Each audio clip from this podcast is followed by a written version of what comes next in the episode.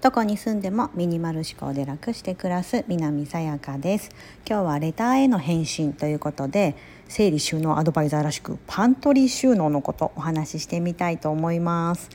まあ、本業整理収納アドバイザーとして今フリーランスでやってるんですけどもなんかちょっとミニマリストとかあと海外に住んでるってこともあって結構そういったこともお話ししていますが本業は整理収納アドバイザーとして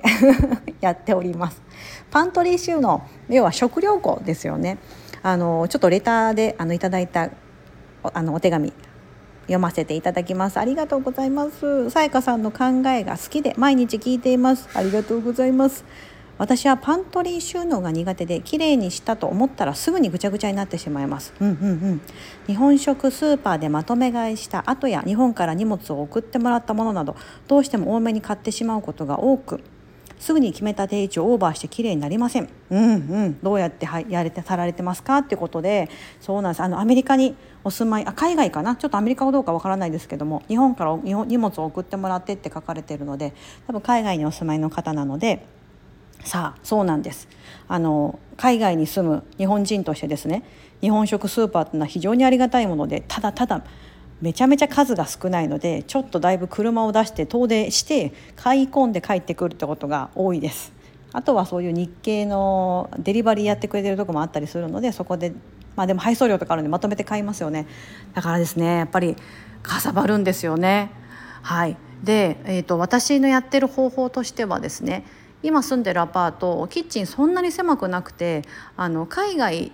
アメリカのキッチンはどちらかというと広めなところが多くかつ冷蔵庫が大きいところが多いかなと思ってます。ちっちゃいところもあります。お友達のうちうちはもうこの半分しかなくてって言われてる方もいるんですけど冷蔵庫が小さい場合はやはりその食料庫パントリーを活用すべきだと思うんですが冷蔵庫が大きいお宅の場合は冷蔵庫をフル活用していただくのがいいかなと思ってます。私もですねパントリーとして置いてるスペースってほんとちっちゃくって3段ぐらいある。それも3段と言ってもあの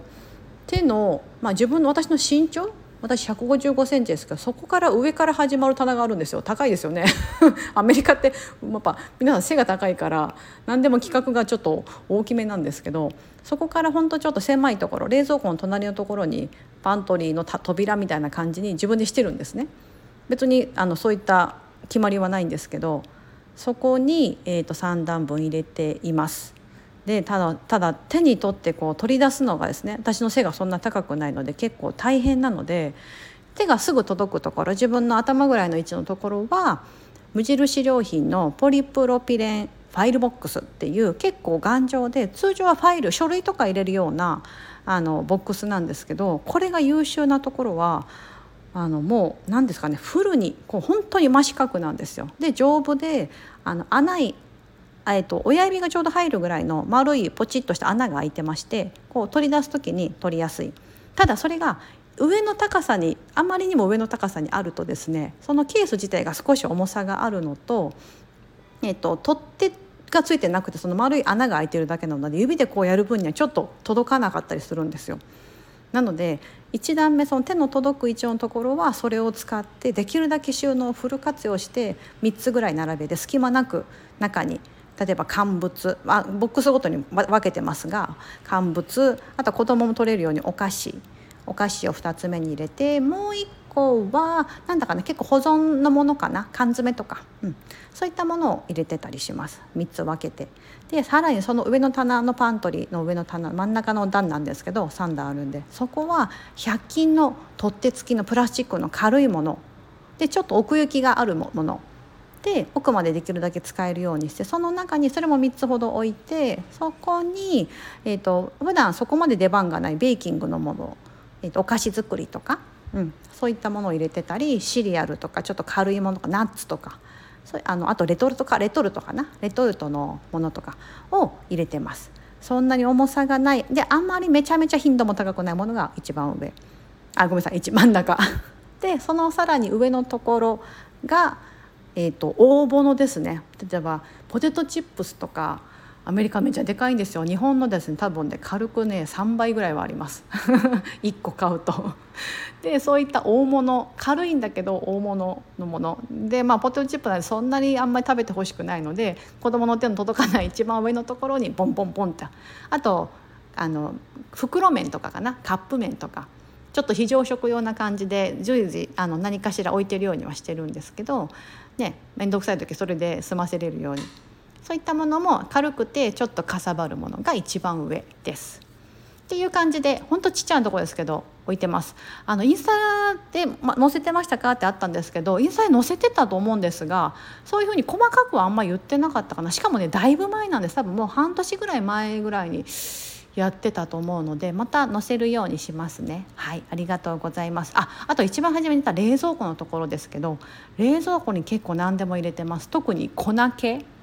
粉物って冷蔵庫入れた方がいいって皆さんご存知ですか？小麦粉とか強力粉？パン作る時の強力粉とか